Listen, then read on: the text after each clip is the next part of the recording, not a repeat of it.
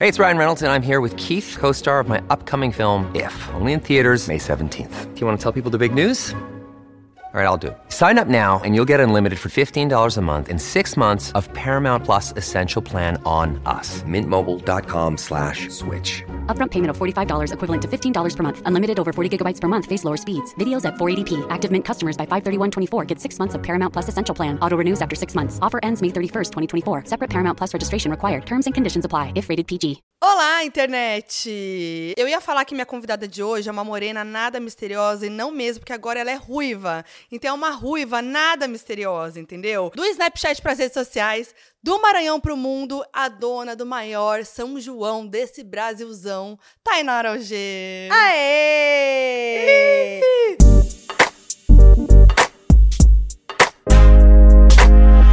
irmã, Ruivona! Eu tô ruiva. E o engraçado é que a Foquinha me encontrou antes. Ela, e tu tá ruiva, minha irmã? Tu me viu ruiva já. Mas a gente se viu no The Town, aí E assim, aquela penteado, correria, é, e você no tava escuro, né? Depois de três escuro. jeans. e gente- aí, você tava de penteado. Não Foi. tinha visto, mas tá belíssima. Tu viu? É o mais perto da Britney que eu vou conseguir chegar. até Esse é seu então. plano. É meu Você plano. vai fazendo coisas pra chegar mais perto da Britney. Ei, mas tu sabia, isso aqui foi uma ação pro São João, que é, é, eu revelei o resultado do cabelo novo lá no dia do São João. Não, foi dia 1 de junho, assim que começou a temporada de São Sim. João. E aí, quando eles me pediram, quando a marca pediu referências, eu mandei a foto da J-Lo, que eu sou invocada com a Amo. J-Lo obcecada. E aí eles foram bater com a coloração que eles tinham de caixa, chegou nesse tom.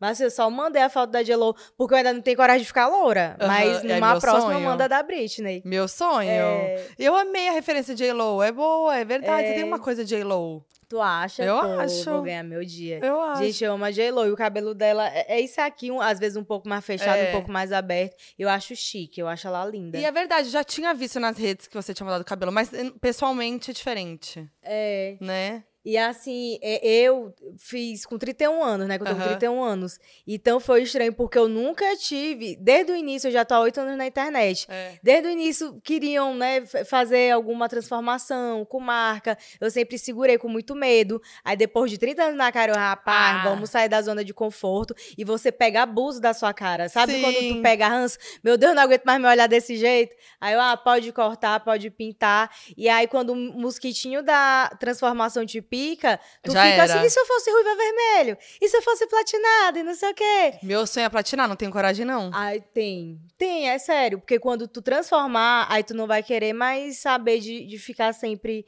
do mesmo jeito. É bom. Eu acho Ai, que é dá um negócio. uma- Eu acho que me deu uma cara até de.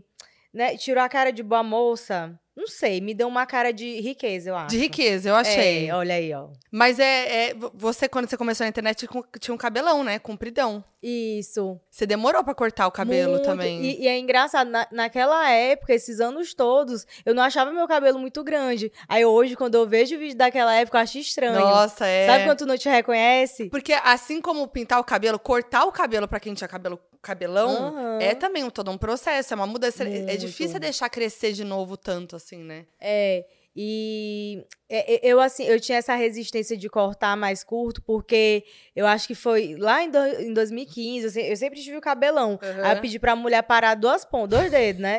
Ela botou acima do ombro e eu fiquei com uma cara estranha. Aí eu peguei um trauma porque não ficou bem feito.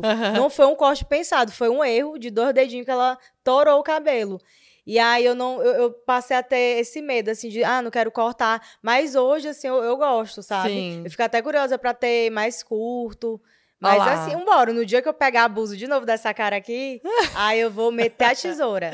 E você é tranquila com mudança, assim? Não, não sou. Você é apegada? É, eu não sei se meu signo explica. Ares tem alguma coisa a Não ver sei com isso dizer. de se agarrar das raízes.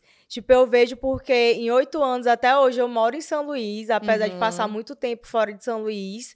Então eu tenho esse apego com as minhas origens. Eu, eu, não gosto muito de mudanças. Sim. Sabe, eu sou aquela pessoa que sempre fica na zona de conforto. Então, é, é, eu tento me provocar pra sempre me desafiar e tentar algo novo.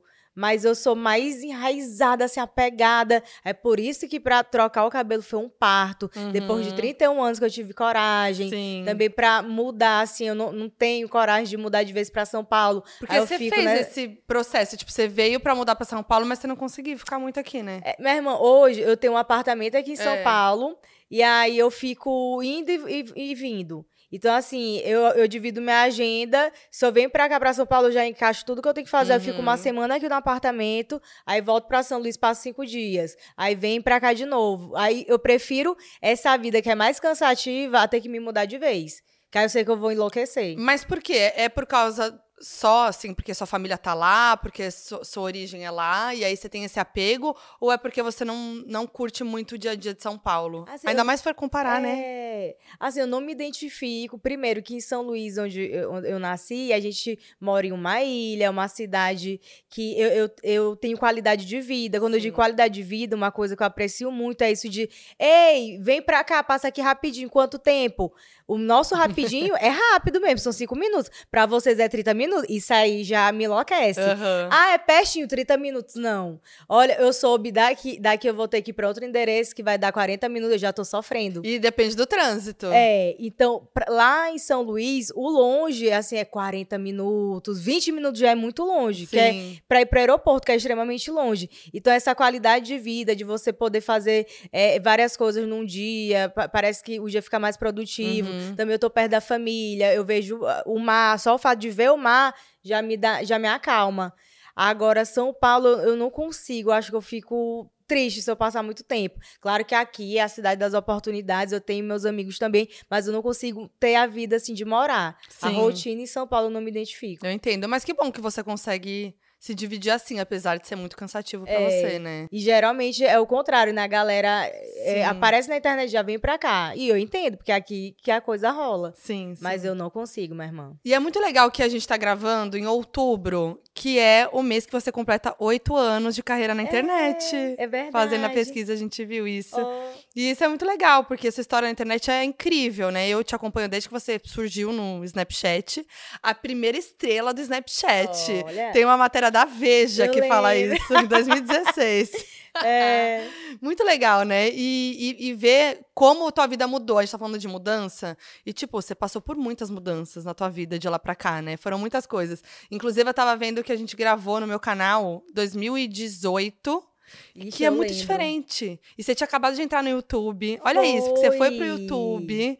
E aí, é, a gente gravou pro meu canal, a gente fez uma tag. Tipo, coisas que eram muito fortes na época. A gente gravou um vídeo de. Halloween pro seu canal. Inclusive, na mesma época, né? Que a gente tá em outubro, mês Pô, do Halloween Olha aí, foi mesmo. tudo se conectando.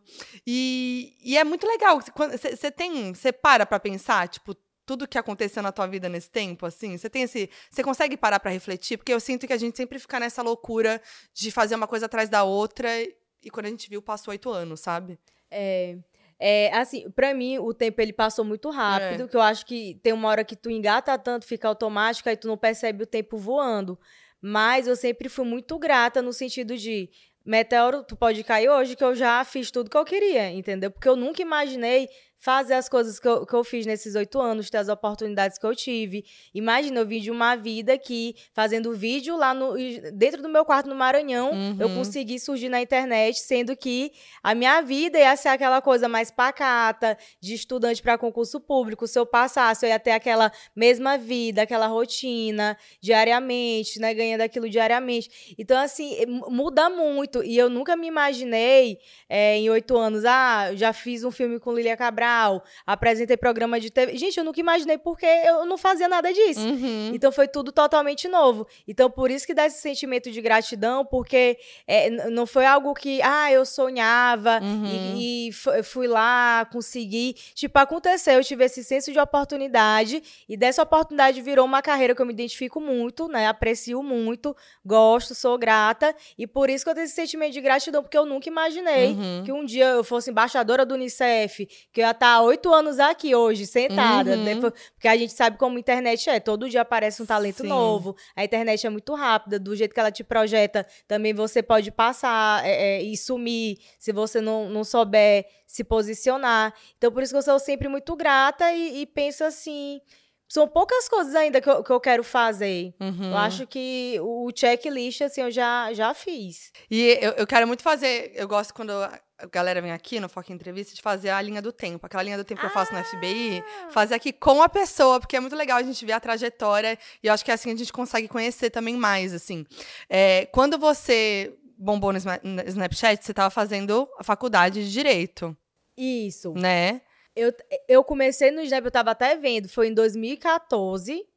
Foi 2014? 2012, por aí. Eu tava na faculdade, porque na faculdade, duas amigas minhas me apresentaram. Falaram Sim. assim, tá, tem um aplicativo que é a tua cara. Aí quando elas abriram, era o Snapchat totalmente diferente. Não era esse negócio de stories, era Não. foto sumia. É. E aí, desde então, eu e essas três amigas, assim, a gente fazia, eh, eh, se seguia ali, fazia conteúdo. Só que eu surgi mesmo em 2015, que eu comecei a fazer o Snapchat de uma forma diferente, como Sim. se fosse uma programação diária de TV. Então tinha os quadros, tinha a trilha sonora, os personagens. Aí por isso que explodiu. Sim. Você disse, você, você nunca pensou, né, que você ia fazer tudo isso, mas você nunca teve uma vontade de ser famosa?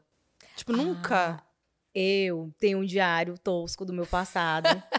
que se eu abrir, eu acho que tem coisa. Porque eu, eu sempre fui aquela menina muito tímida na família e na escola. Então, eu acho que vem do interno de toda pessoa tímida querer se provar. Ou, ah, se eu for famosa e todo mundo vai me notar, vai ver que eu sou legal. Então, eu acho que no fundo eu tinha isso. Tanto é que eu assinava o meu diário como Tainara Spears. Aí eu, eu lembro Que foi daí direitinho. que veio, né? Tainara Spears, 2006. Aí eu botava o olhinho no- nos dois zeros Aham. e fazia um sorriso.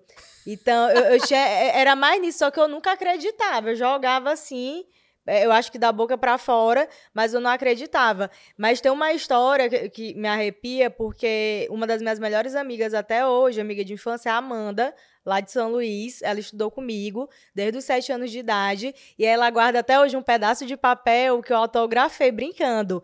Esse autógrafo um dia vai valer muito, eu quero que seja é, leiloado e o que se arrecadar vai ser doado para instituições de caridade de São Luís, não sei o quê. Mentira! Aí tem lá, autógrafa Tainara Spears, eu acho que 2006. Aí, olhando para esse pedaço de papel hoje é engraçado. Porque, de fato, hoje, é, é, com a projeção da internet, eu tenho um evento do, do São João da Tai, sou embaixadora do Unicef, de alguma forma ajudei a- ali dentro da economia criativa do Estado, de São Luís. Então, isso é muito doido, Muito. ver nessa perspectiva. Ela tem isso guardado ainda? Tem, minha irmã. E E eu tenho até foto disso, Você eu tem vou que fazer mandar. um quadro. É verdade. Faz um quadrinho. É, eu vou botar na minha casa. Ah, Mas é engraçado, legal. porque às vezes a gente ó, tem que ter cuidado com o que você deseja, que às vezes acontece. Aconteceu Acontece. mesmo. Que demais, muito legal saber disso. É, E, e- eu vi também que você queria prestar concurso, que você queria fazer é, é, ir para o lado da defensoria é, Isso. pública, né, para fazer a defesa, né, de maneira gratuita para as pessoas e tudo mais. E é muito legal pensar como isso tem a ver com o teu trabalho na internet hoje, porque no São João da Tai você ajuda muita gente com o seu trabalho, né, porque você é, no São João vocês arrecadam, né, para instituições, o seu trabalho como embaixadora do Unicef. E é, é muito doido pensar como, de uma forma ou de outra, você acabou indo para esse lado, né? exatamente. Que é o que eu falo. Mesmo que é, tenha acontecido essa transição de carreira, a vocação veio junto. Uhum. E agora de uma forma ainda mais potente, porque a gente sabe que rede social tem um alcance imenso. Então, para potencializar todo esse objetivo, isso aí é maravilhoso. Então, antes eu queria ser defensora pública da União, Uhum. porque durante a faculdade de Direito eu estagiei dois anos lá, e lá a gente, a gente não ficava só fazendo peça, Uhum. petição, no, escritório, não, a gente ia para atendimento, e foi lá que realmente eu furei a minha bolha de ver é, é, outras realidades diferentes da minha, lá que teve esse despertar, que foi muito importante para mim enquanto cidadã, enquanto ser humano. Então foi lá que eu decidi, não, eu quero trabalhar com isso. Para quem não sabe, o trabalho da defensoria pública é isso. É, é justamente esse, é assistência jurídica gratuita que não pode pagar um advogado particular. Uhum. Então isso é essencial.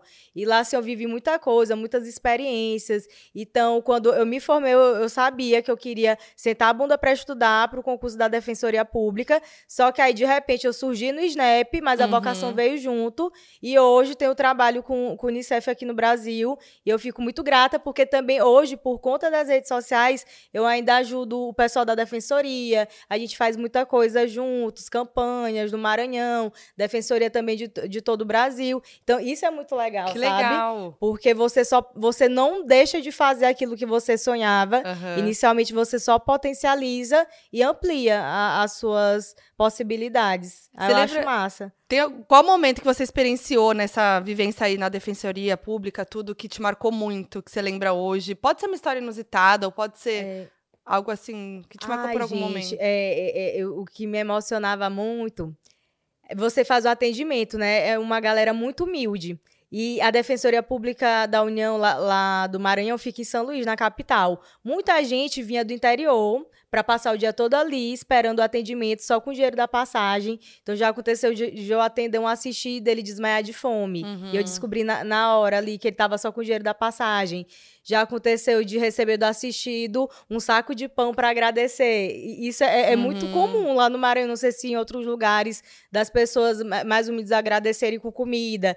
Então isso me emocionava muito. Teve a fala de uma mãe que ela, ela agradecia por, por eu estar fazendo ali o mínimo, que é fazer um atendimento, dando atenção, prestando informação, fazendo tudo de forma clara. Ela, ô minha filha, me, me- muito obrigada pela paciência que eu não tenho saber, não sei o quê. Aí mostrou foto do filho, também me deu presente, um, saco de pão e tal. Então tudo isso mexia muito comigo, porque vo- você é, é, é, você ali naquela rotina, pode ser a sua rotina mais um dia, mas dependendo da forma como você atende, a atenção que você dá, muda o dia e a perspectiva daquela pessoa. Então foi ali que me despertou, eu acho muito importante. Eu sempre falo para todo aluno de direito, o melhor estágio é na defensoria pública, que é onde você realmente sai da sua bolha social, você desperta para a realidade do Brasil. E para mim foi muito enriquecedor. Todos os meus amigos que estagiaram lá são amigos que até hoje são muito próximos, amigos que entraram na carreira de defen da defensoria também. Então eu tenho muito orgulho de ter passado por lá e de alguma forma ter é, é, de- como é desabrochado Sim. essa Tainara é, que hoje eu sou. Sim. Começou lá. Você tem vontade de trazer mais esse lado do direito que você, né, que- do curso que você fez e tal, da tua vocação mesmo, mais ainda para o teu trabalho de hoje? Olha, o que eu tenho, assim, o, o que eu busco fazer é, misturando os dois caminhos é.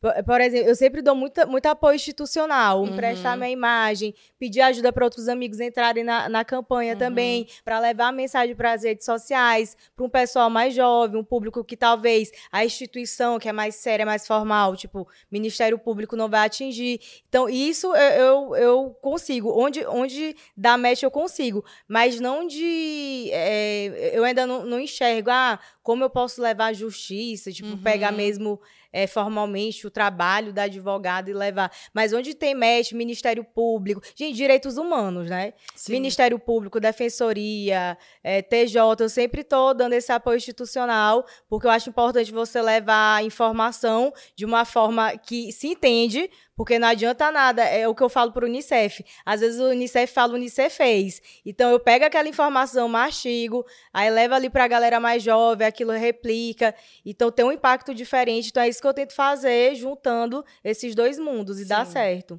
É, eu queria entender mais, assim, é, como é que é o seu trabalho como embaixadora da Unicef? O que de fato é ser uma embaxa- embaixadora da Unicef? Então, o embaixador do Unicef, primeiro, ele tem, esse compromisso, né, de emprestar sua imagem para as campanhas e tal. O que eu mais gosto de fazer no Unicef são as. é, como é que se diz? As ações, não. As missões. Uhum. Então, que é de pôr a mão na massa, de você visitar as comunidades. Com o Unicef, eu já visitei a Baixada Maranhense, já fui para o interior do Pará, outros estados, onde você realmente vê o projeto acontecendo. É, é algo palpável, onde você conversa com os jovens que são beneficiados. Então, você tem toda uma agenda e.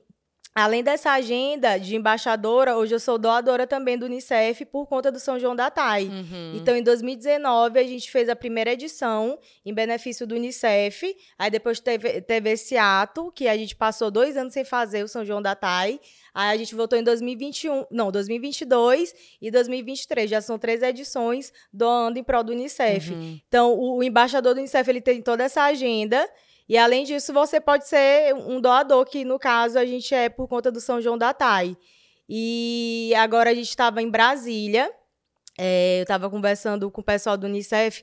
Lá na sede de Brasília, eu conheci o novo presidente que está representando o Unicef aqui no Brasil. E aí a gente faz toda a agenda para saber as pautas, porque assim, a gente não pode abraçar o mundo. Uhum. Pauta que envolve criança e adolescente tem.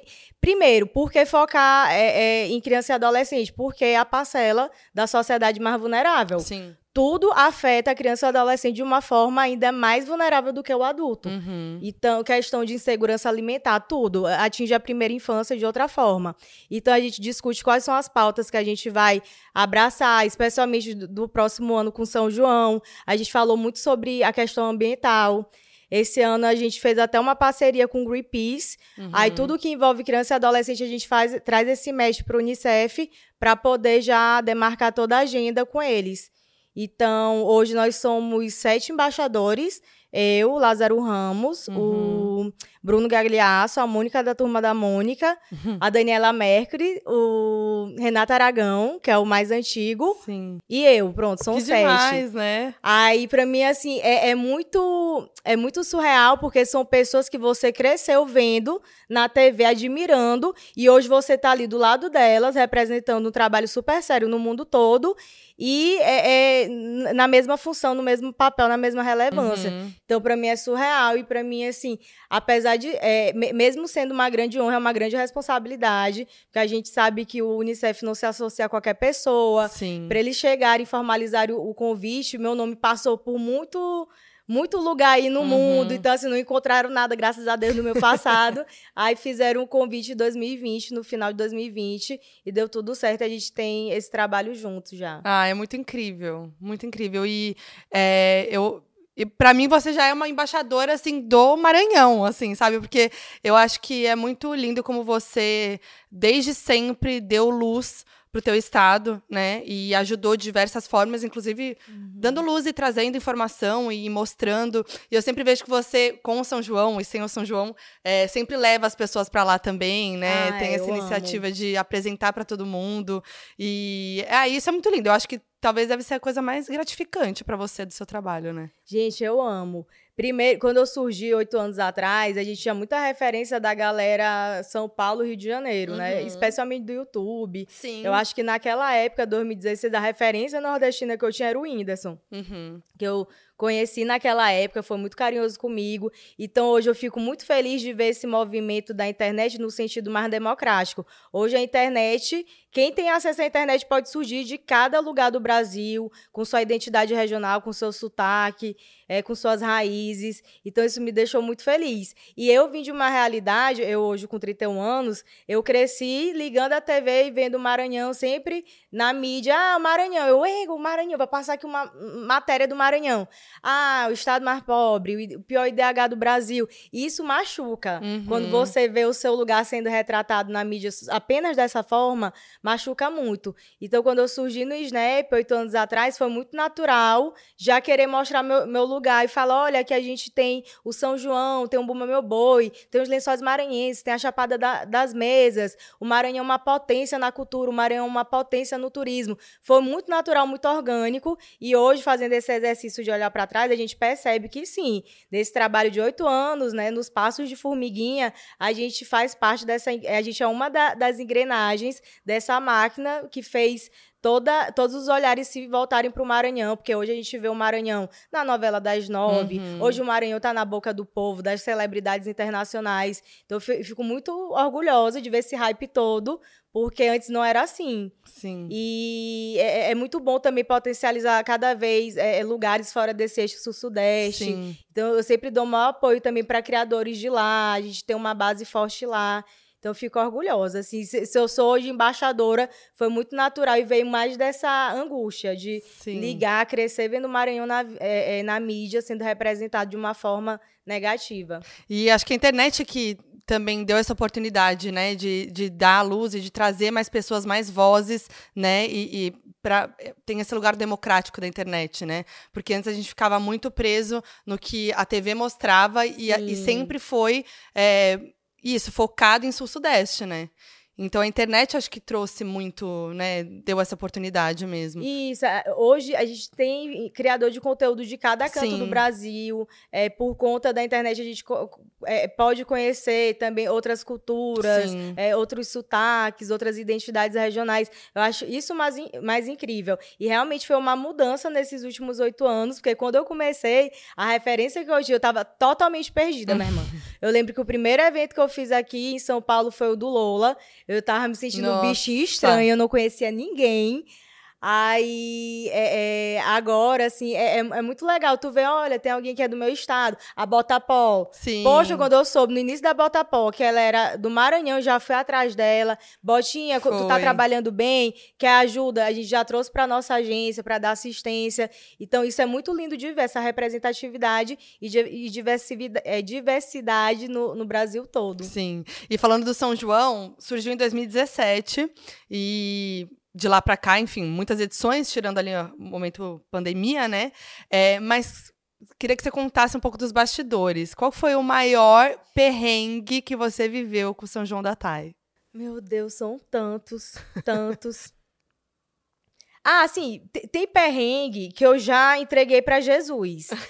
Por exemplo, e com vocês? Ela, fulana de tal! Aí pronto, fica cri, A pessoa cri, não cri. entra. Cadê fulana de tal? Aí eu, ah, tem que encher linguiça. Então, gente, não sei o quê. Aí eu saio do palco. Aham. Aí vou lá atrás ver o que, que tá acontecendo, o- se, o que- se o pau tá pegando. Então, e esses detalhes técnicos, porque assim, a gente planeja tudo com ensaio. O São João da não é só entrar no palco e anunciar Uhum. os shows. Tem todo um conceito, tem uma abertura, tem é, é, um grupo ali com coreografia, tem todo o conceito, todo um tema, e aquilo ali tem que estar coordenado. Então, isso aí eu já entreguei pra pra Deus de, ah, vai sair igual o ensaio? Não sai, nunca sai. E existe toda uma logística, por exemplo, às vezes o artista tá atendendo imprensa no camarim, aí atrás eu já com o palco montado, já anunciando. Então, isso assim acontece muito. É, eu lembro que o primeiro ano que foi com a Pablo Vittar, eu acabei fazendo a segurança dela. Pablo Você? com 3 metros de altura e o povo vindo e eu, bora não sei o que, com inseguranças e tal, pra passar pro palco. Que foi a primeira edição, né? Foi a Então primeira eu acho que você edição. também não sabia muito o que esperar, Não, né? e nem a Pablo sabia, porque ela tinha acabado de estourar. Sim. E o primeiro show mesmo, pra ela ver esse calor do, do público, foi no São João da Thay. Nossa. Então foi, foi muito engraçado isso. Ah, me- com Preta Gil, de perrengue, gente. Deixa eu ver o que é mais. A chuva desse ano. Esse ano, o que, é que aconteceu? Geralmente eu faço no final de junho. Esse Uhum. ano a gente trouxe para o início de junho. Início de junho é chuva. Então já aconteceu. É, é, esse ano a gente trabalhou com os quatro elementos, porque a Disney apoiou para a gente fazer a divulgação do filme Elementos. Uhum. Então tinha terra, água, fogo, ar. E, coincidência ou não, na hora que a gente estava no elemento ar, deu uma ventania com uma chuva, um rajadão, e eu ali no palco e o cabelo assim. Ó, fazia tudo parte. voando. Aí a gente parece parte. até, né, que foi combinado da ação. Então, esse perrengue de chuva pra mim é o mais tenso. Uhum. Porque eu fico olhando pra galera assim, desesperada. Meu Deus, o pessoal não, não pode sair daqui, o pessoal não pode desanimar. E quando deu muita chuva esse ano, foi por. é, quem tava no palco foi a Ivete. Uhum. Pra mim, eu tive sorte, porque a Ivete, ela não arreda o pé. É. É ne- nessas horas tu percebe o nível da artista mesmo. Sim. Ela ficou na chuva pulando e por conta daquela energia dela, a galera não arredou o pé. Gente, foi engraçado ver o meu pai, um senhorzinho, Ivete, na chuva pulando, girando a cerveja. Ai, papai OG, É, fofo. papai OG, eu vi a galera na- na- é, ali na chuva se divertindo. E teve um rapaz que tava com um celularzinho assim pra mim, que na hora que eu fui ver, ele tava com aquele letreiro, sabe, o aplicativo Aham. que mostra a frase. Aí tinha lá, só presta assim. Aí eu fiquei mais calma. Ah, Então, sim. esse ano, assim, esse lance da chuva, pra mim, foi o maior perrengue. Mas quando eu vi que a galera não arredou o pé, eu já fiquei mais tranquila. Eu tenho a impressão de que quanto maior, e tipo assim, porque vai evoluindo, né? Sim. No- a primeira é aquele perrengue, é aquela. Se, vamos se virar com o que tem na guerrilha pra fazer acontecer. E aí, cada ano que passa, vai evoluindo e tal, mas eu tenho a impressão de que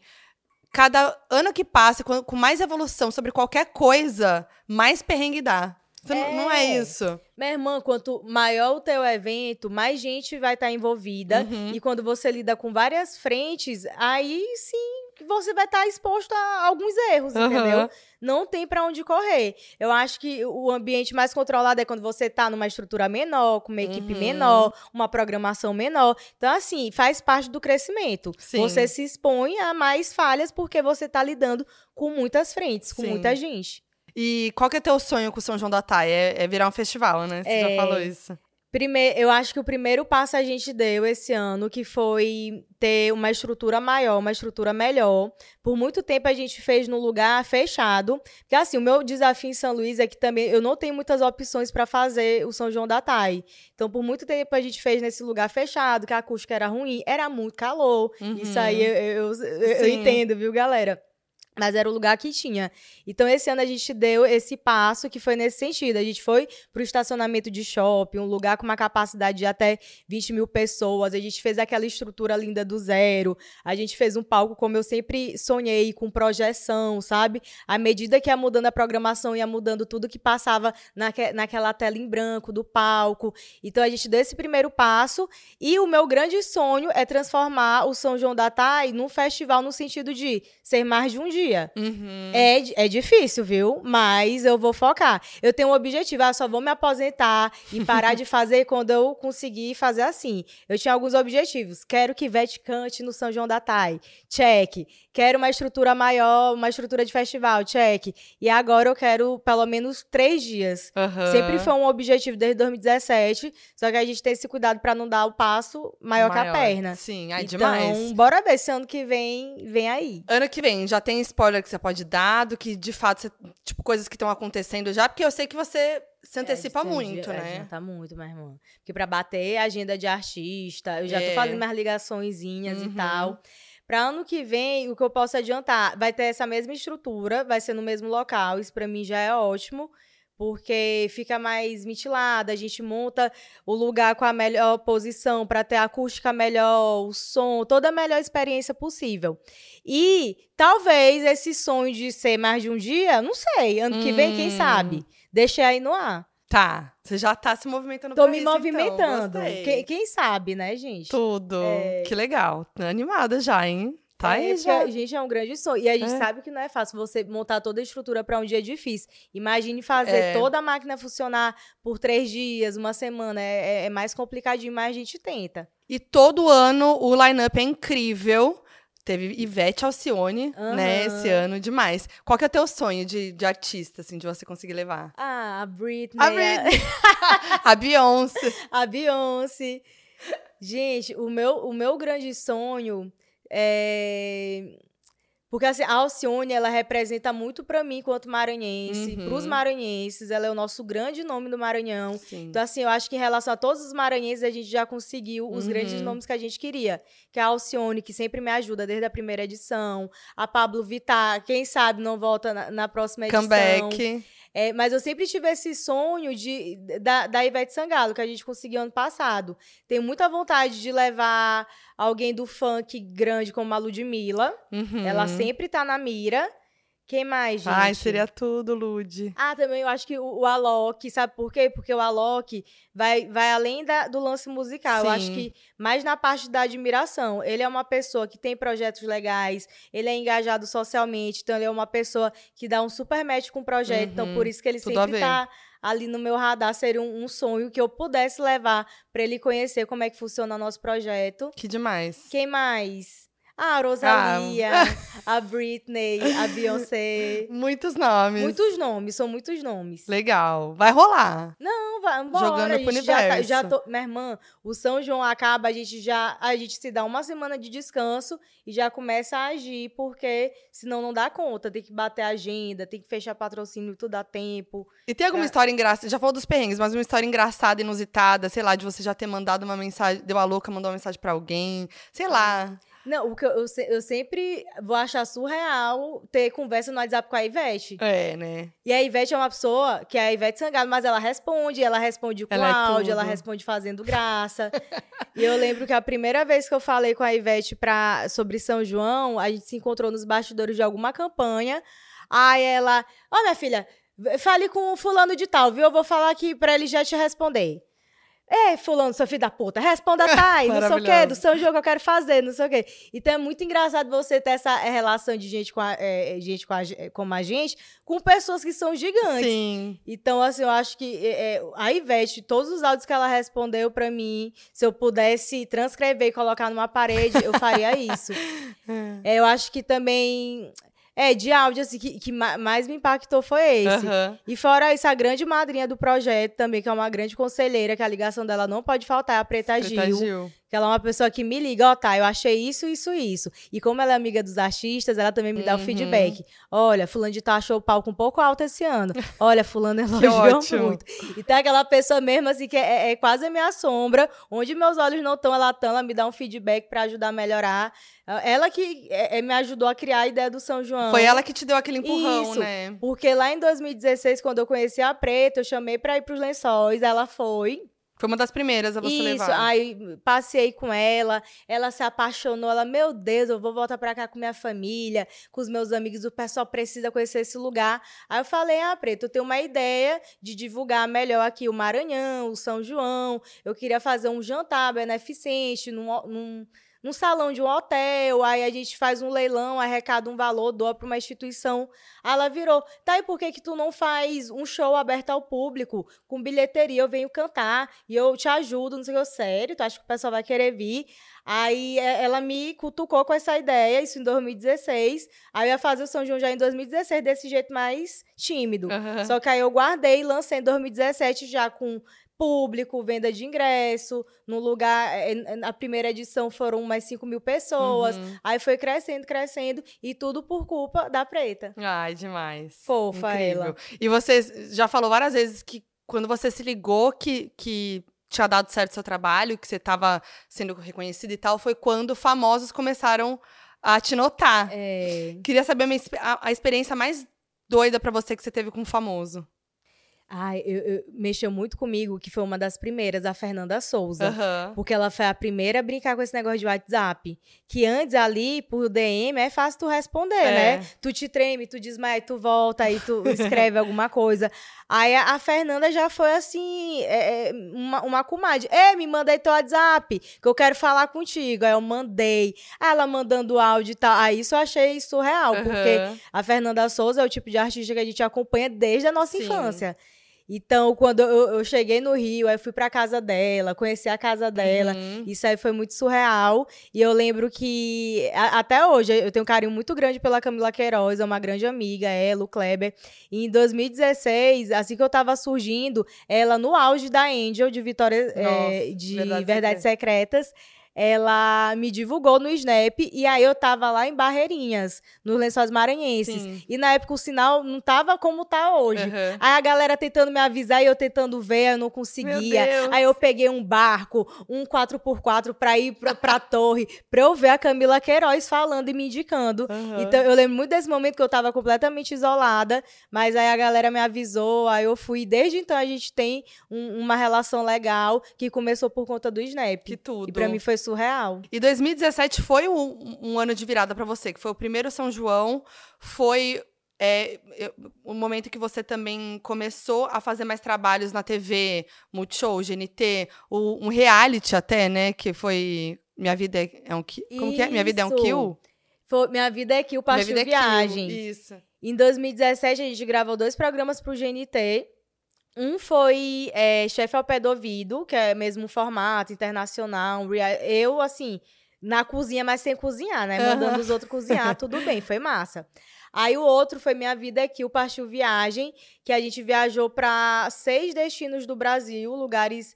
É mas, assim, curiosos, pra, pra, porque, assim, nossa intenção era mostrar pontos turísticos que a galera ainda não conhece tanto. Uhum. Então, a gente uhum. foi pra Alté do Chão, a gente foi pra Ilha do Marajó. Lá no Maranhão, em vez de eu mostrar os lençóis maranhenses, eu mostrei Alcântara. Então, a gente foi para outros destinos e a gente tem várias histórias engraçadas. Em Anavilhanas, eu levei um John Drops. Eu levei o John Drops pra Navilhanas, uhum. que é lá no meio da Amazônia. Sim. E aí, o, o, John Drops todo dia, a gente passou três dias lá gravando, e ele via que a gente saía do hotel, a gente pegava um barco, a gente ia pro meio da floresta, fazia as gravações. E aí, no terceiro dia, ele começou a chorar. Aí o que foi, John? Ele, não, é que eu descobri que Anavilhanas é no meio da Amazônia, onde tem a anaconda. Não sei o quê. Eu sim, mas tu pensou que tu tava onde? Tu pensou que tu tava num lugar e que tu é tipo pra Disney, pro parque, era a Amazônia. Ele, não. Eu pensei que a gente tava no hotel e ia, ia só no último dia pro meio da Amazônia e tal. Aí quando ele percebeu, ele já tinha gravado dentro do rio, e o rio escuro, que tu uhum. não vê o chão. Ele já tinha feito de tudo na floresta, e ele só percebeu que aquela floresta era a Amazônia no último dia. E, e também a Navilhana, a Navilhana, a Navilhanas aconteceu uma história assim mais tensa, porque a gente foi gravar a focagem dos jacarés, que você tem que fazer o seguinte: 18 horas, assim que o sol se põe, você pega um barquinho, aí vai ali é, é, perto do porto, você entra no rio pra ver jacaré. Uhum. Só que a gente saiu 8 horas da noite, mais tarde, e se afastou um pouco mais da, da parte ali do porto. E aconteceu uma coisa que primeiro só acontecia em filme: que apareceu um barco pirata vindo na nossa direção. Aí foi tenso, o diretor, pra não assustar, a gente só mandou todo mundo correr, pular do barquinho pro Meu barcão Deus. pra gente sair de lá voado. E aí eu vi toda a movimentação, que assim, um barco tava, um barco desconhecido estava se aproximando. Aí o nosso guia fez um sinal de luz para o barco responder. Ele não respondeu, ele apagou a luz e continuou se aproximando. Aí a gente com o fiofó na mão, todo mundo correu sem entender muita coisa, de drops no meio, uhum. na Amazônia, ele agachado. Meu e aí Deus. ficou que nem é, é, cena de filme, porque começou a chover com trovão e a gente não estava é, é, conseguindo mais ver se o barco estava seguindo a gente. Enfim, foi tenso. Então, esse, esse projeto, ele foi muito desafiador, mas o resultado ficou muito bom e eu, eu guardo, assim, com carinho. Fora essa lembrança, esse susto. Meu Deus, é, são muitas experiências nessa internet. E lá era né, rota de, de, tráfico, tem pirata mesmo, pô. Hoje eu já vejo mais conteúdo falando sobre isso. Uhum. Então você tem que ter um cuidado para você não, não ir é, em horário muito tarde, se afastar muito. Porque tem rotas lá de tráfico que aí você pode passar por um barco pirata e Deus me livre o que é que acontece. Pelo amor de Deus. Eu pensei que era só de filme, mas realmente mas é real. quase aconteceu com a gente. Chocada. É, e o convidado era o John Drops na Amazônia. Não, ainda mais isso, né? né? John Drops, maravilhoso. Ah, beijo, John. Amo John demais. É, mas 2017 foi agitado. Teve isso, teve é, Forbes Under 30. Ah, você foi, foi pra Forbes também, que foi incrível. Você participou do Grammy, você foi como convidada. Meu Deus, verdade. Você viveu muita coisa, assim, em, 2000, em 2017, assim, ó. E, e que em foi um 2017, pra mim, o que foi surreal, ainda mais pra gente que cresce assistindo VMA, uhum. Grammy na TV. É, é, eu fui até a cerimônia, aí a Marta Medeiros me vestiu, uhum. um vestido lindo, todo chique. Aí na hora que tu entra, é, pelo red carpet dos convidados, tu olha pro lado, tu vê uma Demi Lovato, é. tu vê a galera passando ali de boa, dando entrevista, gente como a gente. E para mim foi surreal ver a Beyoncé grávida dos gêmeos. Sim. Não é que eu vi a Beyoncé, eu vi a Beyoncé grávida dos gêmeos uhum. se apresentando. Sabe quando ela faz assim na cadeira? Sim. Tu lembra dessa performance? Aí eu lembro também que teve a Adele e que a Adele errou alguma coisa, ela pediu pra voltar ao vivo. Uhum. Eu fui, eu tava. Gente, eu vi muita gente, assim, foi, foi um grande surto. Aí teve a Lady Gaga, eu acho que Katy Perry também, o Ed Sheeran, muita gente. E aí no final teve o, o after do, do Grammy, que é uma festa lá que eles oferecem. Uhum. Aí essa lembrança marcou muito, porque o que tinha na comi eh, de comida lá era um espetinho, que Mentira. nem o do, Bra do Brasil. Espetinho de carne? É, carne assim, e, enfiada no espeto. Aí também aquela coisa bem é, Hollywood, uhum. as dançarinas assim, é. numa taça gigante e tal. Mas então, esses after não acontece nenhum bafo, não, né? Porque, não, porque eu acho que foi é, é, o after oficial do Grammy, assim, para os convidados. Mas os artistas fazem os privados. Faz entendeu? os privados. É. é. que nem aqui no Brasil, que vai ter o after da Ludmilla, vai ter o after da Anitta, Isso. vai ter o after de não sei quem. Exatamente. Então, para mim, foi uma experiência surreal, uhum. que eu vi a Beyoncé grávida, vi o segurança dela, o Julius, uhum. altíssimo, vi Jay-Z, tudo. Eu não sei se a Blue Ivy tava lá também. Enfim, eu vi todo mundo. Que demais. Já teve alguma coisa que falaram de você que, tipo, te machucou, assim, que ou não era verdade, ou algo que te incomodou que estavam falando só, assim, sabe? Olha. Ah, eu, eu, só, eu, só, eu vou lembrar agora de um que é engraçado, né? Uhum. Não, não foi tenso, mas tá. foi engraçado porque foi muito. É, tipo, de estoar um total. Tem, se procurar no Google Tainara G Silvio Santos, vai aparecer uma notícia. Silvio Santos manda Tainara G tomar banho. Isso nunca aconteceu. o que aconteceu? Anos atrás, ele me chamou pro programa dele, o jogo dos pontinhos. Aham. E aí, anos atrás, eu não sabia que ele era alérgico a perfume e tal. E quando me avisaram, olha, vem sem perfume, eu já estava chegando no SBT. Aí, ok, Putz. cheguei lá e tal. Aí eu, eu acho que a camareira passou no camarim e falou: Olha, fica de roupão, que eu vou pegar aqui a tua roupa, sei lá, vou dar uma passada de ferro pra sair um pouco do perfume, porque o Silvio Santos é alérgico. Ela fez isso, eu fiquei Você de pode roupão. tomar um banho aqui no. Eu fiquei de roupão esperando minha roupa, minha roupa veio e eu vesti, fiz o programa, ele foi maravilhoso e Aham. tal. Aí no dia seguinte aparece, Silvio Santos manda a Tainara G tomar banho, porque alguém me viu de roupão Não e deduziu acredito. que o Silvio foi lá. Ei, menina perfumada, vai tomar banho. Como se eu tivesse imunda. E nem foi nesse sentido, já ela tava de perfume, ele é Ah, alérgico. Então foi alguém que tava lá. E que soltou contou. isso pra imprensa. Putz. E ainda fizeram a nota como é, é, nesse sentido de ah, ele não mandou tomar banho porque ela tava com perfume, ele é alérgico. Porque eu tava fedendo, sabe? Nossa, olha Então, isso é surreal. Mas Aí ainda bem que essa de história fedida ainda. É, não, Poxa. fama de fedida, gente, é sacanagem. sacanagem. Eu aí sou é muito foda. cheirosinha. Eu pequei pelo excesso, eu pequei pelo excesso. Excesso. Né, de, de perfume e tal. Mas é engraçado, as pessoas inventam, pô. E é- é- é- o que eu acho mais curioso é que mesmo a gente estando nesse meio há muito tempo, hoje quando eu leio algumas notícias sobre amigos meus que eu conheço, eu até, até eu fico na Uhum. dúvida. Eu vou lá e pergunto, vem cá, isso aqui é verdade? Não, isso aqui é loucura, inventaram. Então, assim, a galera cria sem responsabilidade nenhuma É. e o pessoal que lê escolhe se acredita ou não. Eles estão nem aí. E aí não tá nem aí. E aí É. vira um negócio que daqui a pouco virou a discussão da internet naquele momento. É sobre Foi. isso. É muito tenso mesmo.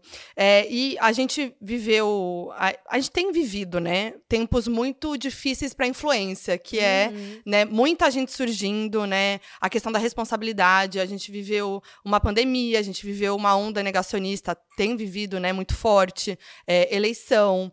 E, e você sempre se posicionou muito. é, de maneira social, política. E eu queria saber para você a importância disso. Teve algum momento que foi uma virada de chave, que aconteceu alguma coisa que você pensou, preciso me posicionar, pre- preciso eh, ser responsável nesse sentido, assim? É, nem, nem sempre eu fui de me posicionar, principalmente politicamente. Sim. É, isso veio muito de 2018, que foi quando eu perdi o medo, e realmente a gente viveu um, um período muito tenso, que, que a gente recebia ameaça, até Sim, hoje, né? até quando você hoje. se posiciona, vê uma enxurrada de comentário negativo e uns que dão medo. Mas antes eu tinha aquele pensamento: ah, eu tô aqui na internet para entreter, para fazer o povo sorrir. Então, para mim, é, não é minha missão ficar dando opinião é, é, política, que divida opinião, esse não é meu papel. Antes eu pensava assim, mas eu acho que todo influenciador tem sim é, responsabilidade social. A gente não pode viver numa bolha e ignorar o que está acontecendo no Uhum. mundo. Sim. Então, isso aí eu acho bem sensível, eu acho que faz parte do amadurecimento. Já como são oito anos, de 2018 para cá, hoje eu tenho outra cabeça, não tenho mais medo, e aquela é, decisão, né? Você pi- é, pisa assim no chão, fala, ah, vou me posicionar, mas sabe das consequências. A gente perde trabalho, a gente perde seguidor, Uhum. a gente perde, é, a gente recebe muito comentário negativo, comentário até em tom de ameaça, que dá medo. Sim. A gente teme por nós, por nossa família. Então, assim, hoje eu tô mais é, madura nesse sentido. Eu sei que é necessário. É, quando eu me posiciono, eu não olho para trás. E, mas assim, eu já sei bem melhor das consequências e eu sei que não é sobre mim, mas Uhum. que toda pessoa que tiver esse, esse papel, essa responsabilidade social e toda pessoa pública que for se posicionar vai passar pelo mesmo. Uhum. Então isso me dá mais tranquilidade, porque às vezes você é, é, volta tudo para você e fica tenso, fica triste, ah, é sobre mim, não é. Uhum. É sobre as pessoas, é sobre o mundo.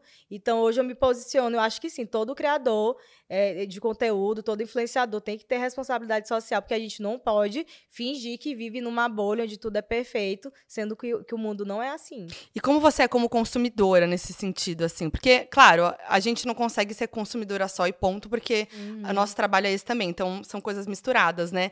Mas é, mudou também a tua maneira de consumir, de olhar outros influenciadores, de... Como que é, assim, você como consumidora nas redes sociais? Ai, sim, eu, eu gosto. Isso faz muito é, parte até do meu crivo pro São João da Thay. É uma das principais perguntas que eu recebo da imprensa, tá? E tu tem é, um diferencial nos teus convidados, aí também questão de representatividade, diversidade, sendo que não é algo pensado. São pessoas que eu me identifico, que nas redes sociais eu já sigo, eu vejo que Uhum. tem um propósito, são pessoas de credibilidade que eu quero trazer para perto. Então, isso reflete sim, até na forma de consumir, de, de você se inspirar. Uma pessoa que eu ainda não conheci, que eu admiro muito o trabalho na internet, é a Deia do Não Inviabilize. Amo. Pra quem é fã de podcast, eu acho que hoje o Não Inviabilize é o maior podcast que tem do Brasil. Uhum. Eu acho incrível o trabalho que ela faz. Também ela levou uma paulada quando ela abriu o edital para, eu acho que ela estava contratando um novo redator Sim. e queria pessoas negras, trans, e aí ela sofreu muito, a- é, recebeu ameaça, é, recebeu processo e tal. Então, ela é uma pessoa que tem essa consciência de classe, ela tem iniciativa, ela tem um propósito, ela me inspira muito. Uhum. Então, eu acho que com certeza reflete na forma de você consumir conteúdo. Claro que a gente tem aquela cota da fofoca. Eu amo seguir perfil de fofoca, Claro. amo seguir um entretenimento e tal, mas tem aquelas pessoas que realmente deixam o coração mais quente nesse sentido de, poxa, me inspira, essa pessoa Aham. que é legal. Que bom que essa pessoa existe. E qual que é aquela bandeirinha vermelha, assim, que é aquilo que você fala, puta, vou parar de seguir, não quero ou não quero seguir. Olha, te- tem, coisas assim que eu, que eu acho mais graves. É, ok, que eu passei por uma experiência é, é, pessoal traumatizante, Uhum. mas hoje eu vejo essa questão de permuta, eu sei, eu sei que é nosso trabalho, mas quem faz permuta de cirurgia plástica, que é uma coisa muito invasiva, muito individual e que tua experiência pode ter sido fantástica, mas que na outra pessoa pode até tirar a vida Uhum. dela, isso aí eu não concordo. Sim. Então, e às vezes eu vejo gente que eu gosto fazendo, entendeu? Aí eu Uhum. queria ter conversado, aí eu fico, eu me meto, não. Dá vontade de Lá mandar uma vem a mensagem. chata, fala, chata. Mas se a pessoa vem até mim perguntando, eu falo. Sim. Como já aconteceu antes.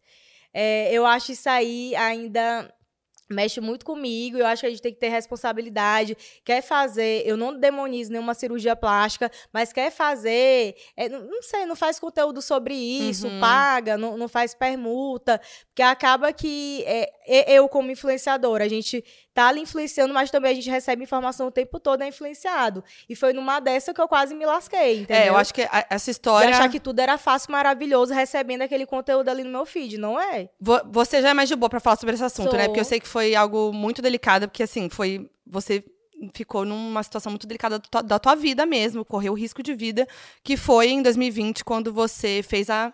Uma, passou pela, pela lipo, lipoled, né? Lipo HD, lipoled.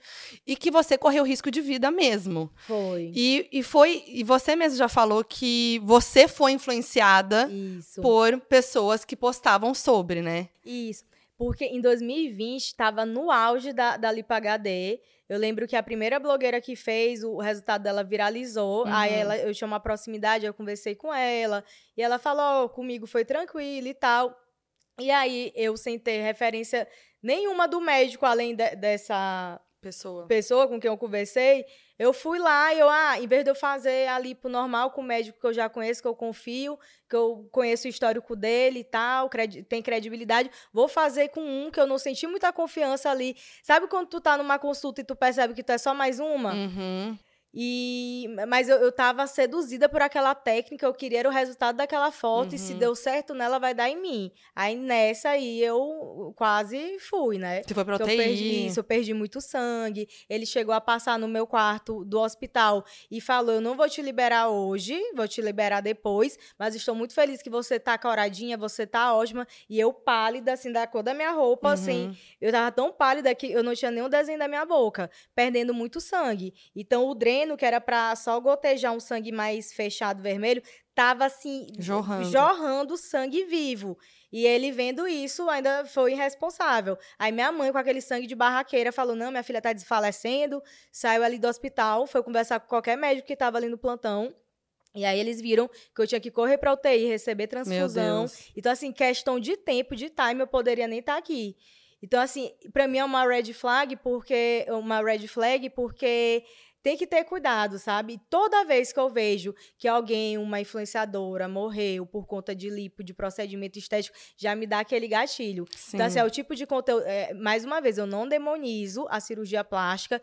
Eu acho que em vários casos ela é maravilhosa para autoestima, mas eu só acho que em relação ao criador de conteúdo tem que ter responsabilidade, porque a sua experiência pode ser maravilhosa, mas é algo muito invasivo, muito pessoal e que reage em cada corpo de uma forma diferente. Uhum. Então, isso para mim eu já fico meio assim. E acontece de pessoas que eu admiro muito fazer, eu fico, ai, por que essa pessoa fez isso? Exato. Ti. É uma coisa que me pega muito também, e ainda mais a questão da permuta, que é muito complicado, assim, porque é, é isso, pare- é, torna aquilo algo muito simples, muito fácil. Isso. Parece que você está fazendo uma. comprando um pãozinho na padaria. E é o, é, o, é o teu corpo, né? E, e isso influencia muito quem está assistindo, né?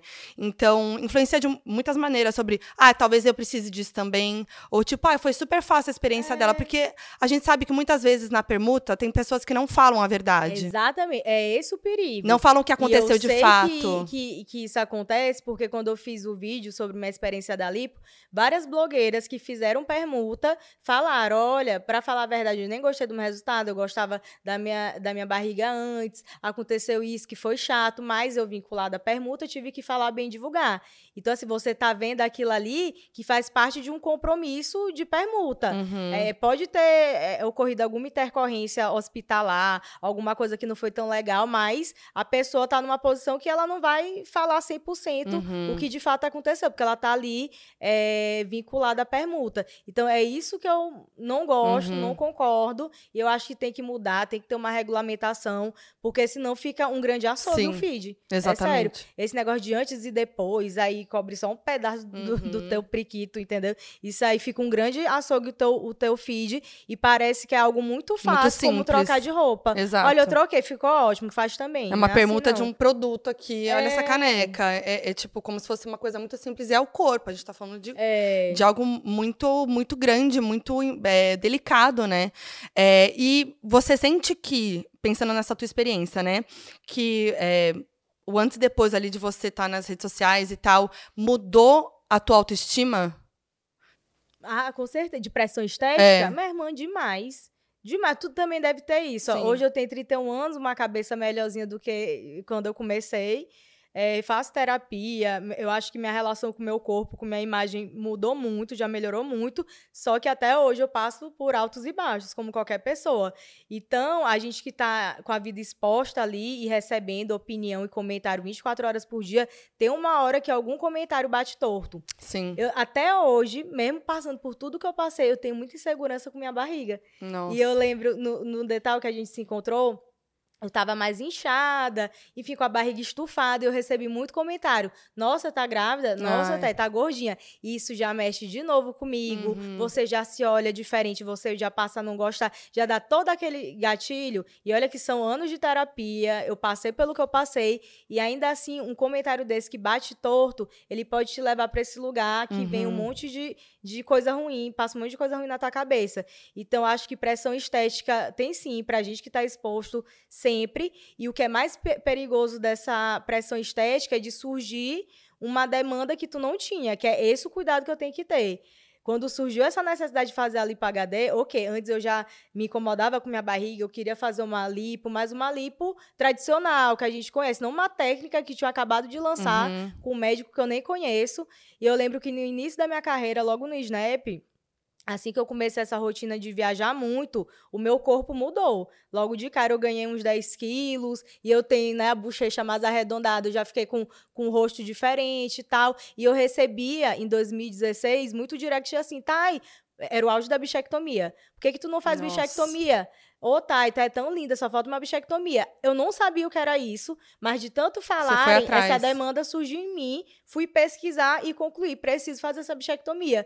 E na época eu tinha procurado o, o médico que eu, que eu conheço de São Luís, que é uma pessoa de credibilidade e tal, e ele teve uma conversa muito importante comigo que ele falou: "Você não precisa, se tu insistir nessa ideia, eu me recuso a fazer, e se tu fizer lá na frente tu vai te arrepender, porque quando você envelhece, você precisa disso que tu quer tirar agora". E de fato, eu fui envelhecendo, o rosto Uhum, afinando. Sim. Então, assim, eu acho que nesse sentido de pressão estética que a gente recebe é, é, é, sempre, a gente tem que ter muito cuidado é, se isso não vai ativar demandas que a gente nem tinha.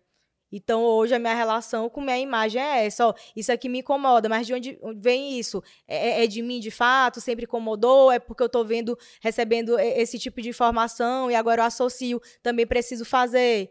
Então, é, é, esse cuidado que eu tento ter e realmente é uma relação difícil, né? De altos e baixos. Muito. E, e hoje, então, você tem essa. Quando você sente esse sentimento vindo, esses pensamentos, você já para e pensa. Isso. Ou leva pra terapia. Né? Levo tipo... pra terapia. Ah, choro demais. E assim, a gente não tá imune, porque eu não. passei pelo que eu passei. É, são anos já de terapia, tem acompanhamento adequado para trabalhar essa questão. E ainda assim mexe com a gente, né? Todo mundo tem suas inseguranças todo mundo tem uma relação de atos e uma relação instável com sua autoimagem, isso é normal. Mas a gente tem que sempre ter cuidado se o que a gente recebe ali não vai ativar uma demanda que não existia. Exatamente. E é, é, é para a gente pensar mesmo na, na questão da influência, né?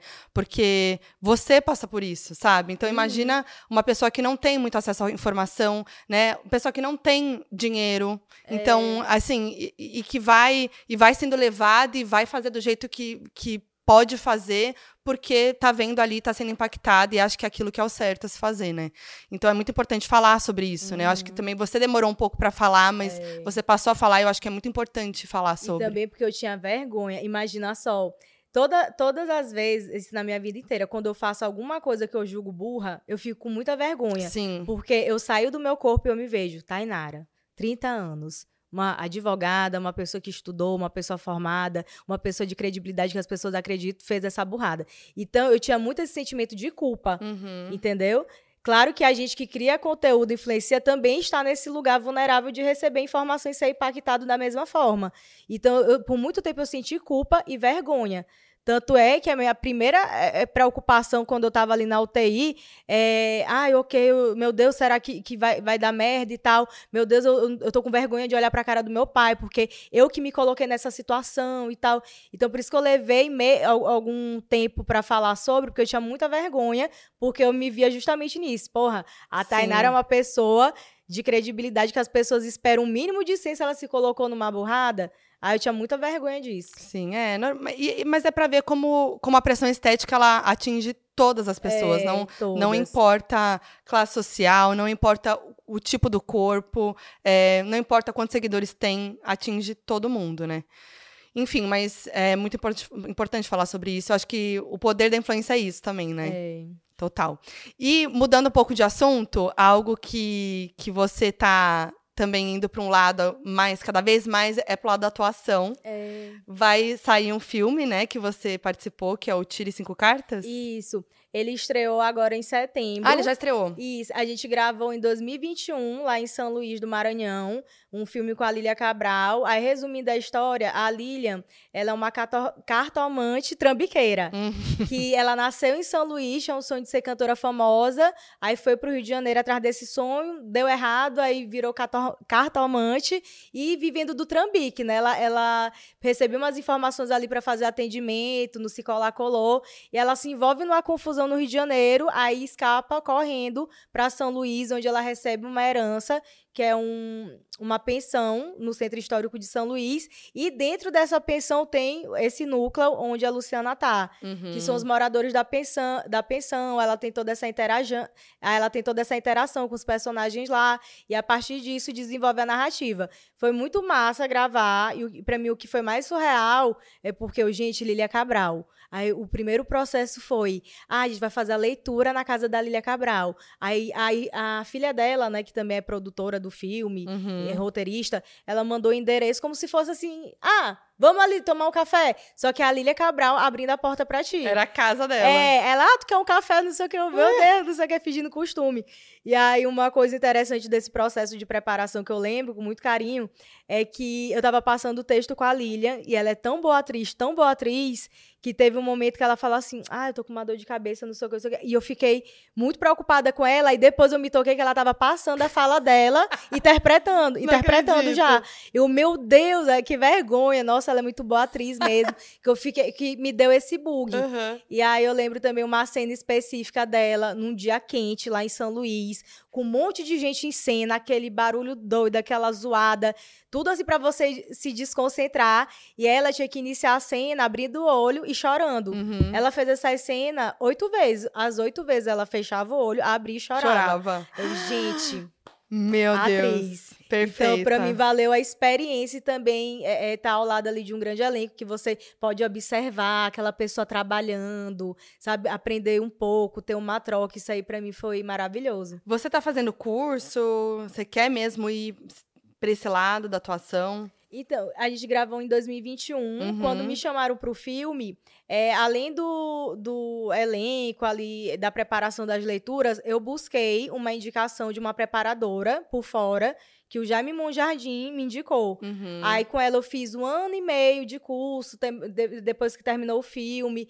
E aí, a cada oportunidade que, su- que surge, eu recorro a, a ela para não contar só com Ali. Porque ali no, no, no contexto do filme, você tem um preparador de elenco e tal, mas ela é a pessoa que já eh, me prepara para tudo. Uhum. Então, assim, eu tomei gosto e eu acho massa. É, experiência de filme, eu também já participei da Paixão de Cristo. Sim. É, agora a gente gravou uma série pra Netflix com o Rodrigo Santana, que vai sair ano que vem. Eu acho que o que falta pra esse checklist que eu gosto de fazer é uma novela. Uhum. Então, assim, eu, eu gosto de, de me testar e de poder viver todas as experiências possíveis. Tipo, eu já Sim. fui pra TV, fiz dois programas, já sei como é um programa viajando, um programa gravado em estúdio com formato internacional, um programa ao vivo, já tive essa experiência. Atriz, sei como é atuar na Paixão de Cristo, com 10 mil pessoas ali te assisti- assistindo, sei como é atuar num filme, numa série sitcom e agora numa novela. Então, assim, todas as experiências que eu puder fazer e, e que esse, é, essa carreira me abrir portas, eu vou topar. Antes eu tinha muito medo, né? Sim. Que você tem vergonha de ser julgado e não É. sei o quê. Mas eu acho que o mínimo tu tem que fazer, que é estudar, se preparar, correr atrás. É, porque tem toda aquela discussão, né? Isso. Tipo, ah, tá certo, não tá certo, sobre a- pessoa que é famosa ir pra área né, da atuação, outras áreas, sem ter essa experiência, né? Só por Isso. causa de número de seguidores e tudo mais. Eu entendo também que o teu papel, principalmente falando de- de- desse filme, é, tem tudo a ver com você, né? É no Maranhão, né? E tudo mais. Então, Isso.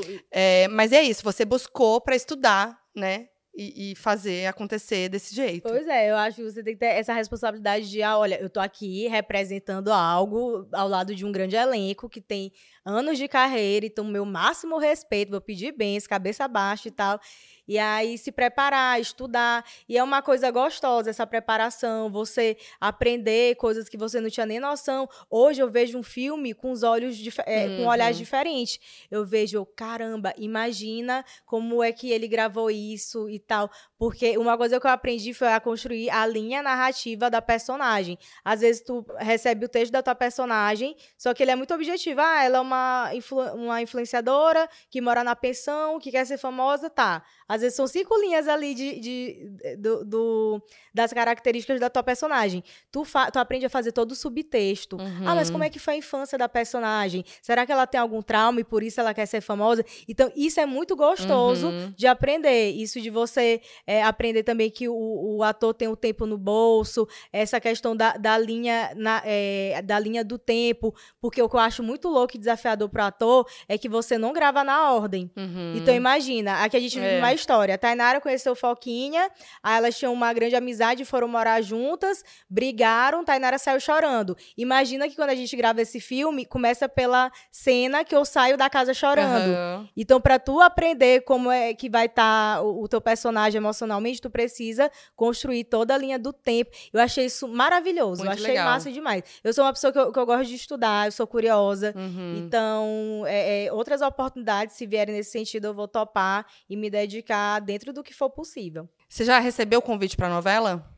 Pra novela, formalmente não. Informalmente já, de falar, ah, a gente vai fazer tal coisa, que pode ter tua cara e tal. Ainda não formalizou. Hum, uhum. É, eu acho que o maior desafio da novela é, é o volume, porque são muitas cenas Muito. por dia. Aí tu tem que estar o raio, minha irmã. Sim. Porque é o dia todinho ali gravando e tudo muito rápido. Eu acho o filme ainda mais controlado, mais tranquilo nesse É.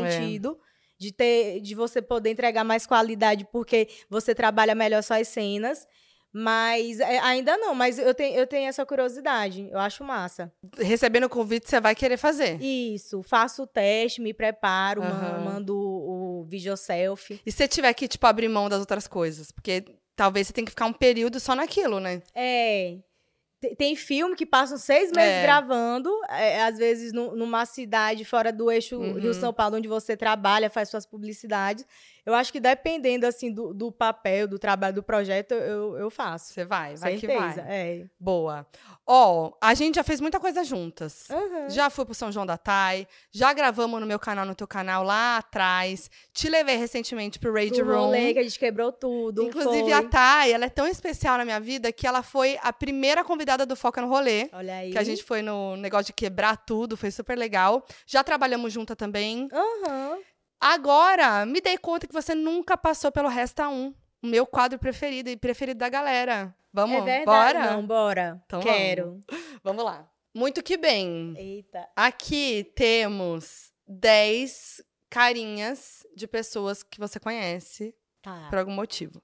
Dentro dessa caixinha, a cara, temos 10 situações hipotéticas também inspiradas na tua vida e tudo mais. Tá. A gente vai tirar uma situação, você vai colar na sua luzinha e escolher uma pessoa para cada situação. Não pode repetir, você tem que justificar. E vai sobrar uma pessoa para uma situação no final e aí você que lide com isso. Fechou? Fechou, bora. Então bora. Apresentar as pessoas. Ai, que lindo. Quer falar? Fala em voz alta. Olha, nós temos Tata Werneck, temos o João Guilherme, temos o Léo Picon, a Pablo Vittar, a blogueirinha, a Luísa Sonza, a Boca Rosa, a Lori Prota, a Ivete e a Juliette. Gostei, gostei. Boa. Então bora. Primeira situação. Ó, eu colo aqui, certo? Certo. Conversa de WhatsApp que não pode vazar. Pode ser uma DM também, tá? Gente, com certeza. A Lore? Com Lori, pô. Por quê? Muita fofoca? Muito. E Lori é um tipo de amizade que é mais profunda. Então, com ela, eu compartilho alguns sentimentos de angústia, de ah, não gostei disso, ah, não sei o que, isso aqui foi escroto, barará. São coisas mais íntimas. Então, se vazar com ela, eu tô lascada.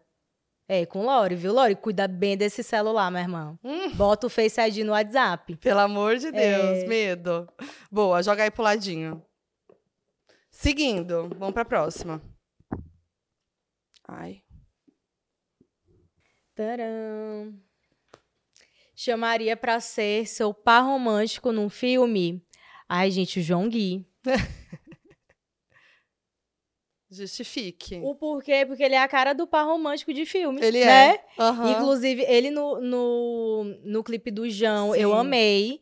Então, o João Gui, eu sempre tô vendo aí fazendo o par romântico da, da galera, da Marquezine. Só os bonitos, bota Tainara de bonita também. Quero com você, viu, João Gui? Amo ele. Boa. Próxima. Eita. Taran, tomaria um porre juntos? Tomaria um porre junto. E- e- Gente, são tantos aí que, que se encaixam nessa situação. É Muitos. difícil, né? Porque eu já vi toda essa galera em festa. E essa galera em festa rende, Rende. entendeu? Luísa rende, Juliette, Maria Bia, a Pablo. Meu Deus, com quem eu tomaria um porre? Eu já tomei com Bia. No, no ano novo do ano passado. Ah, e é com verdade. Juliette também. Então, vamos botar um inédito.